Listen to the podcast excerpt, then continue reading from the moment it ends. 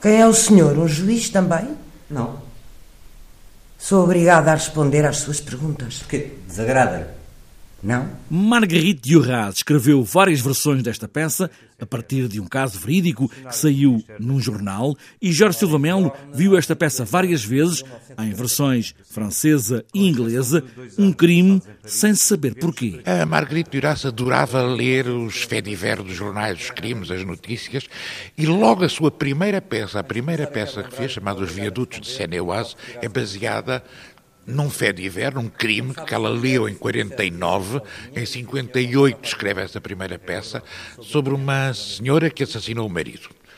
E que não percebia porquê. Assassinou-o com uma martelada na cabeça e cortou aos pedaços. E lançou os pedaços um a um para um viaduto de comboios por onde passavam os comboios de mercadorias que percorriam toda a França. Aqui é a mulher que mata uma prima.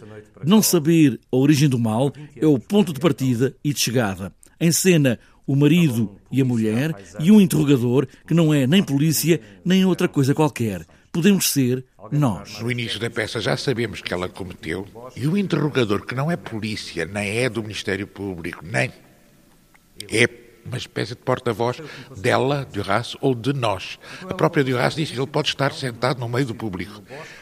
O que ele quer é perceber como é que uma senhora completamente banal, sem nenhuma vida especial, que era contínua de um liceu, a certa altura da vida decide matar uma prima surda-muda, um pouco atrasada, gorda. Insiste em afirmar que o seu marido não sabia de nada.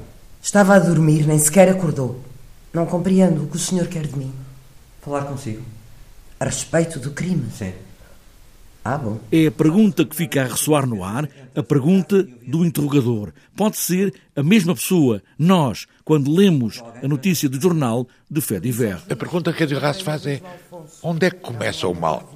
Na aparência totalmente banal de uma senhora que se senta no quintal ao fim da tarde a olhar para as plantas, mas de repente comete um crime atroz, o esconde de uma maneira inacreditável, confessa imediatamente que suicídio é este? Quem é esta mulher, banal, igual a nós, que entranhada no mal, comete este crime?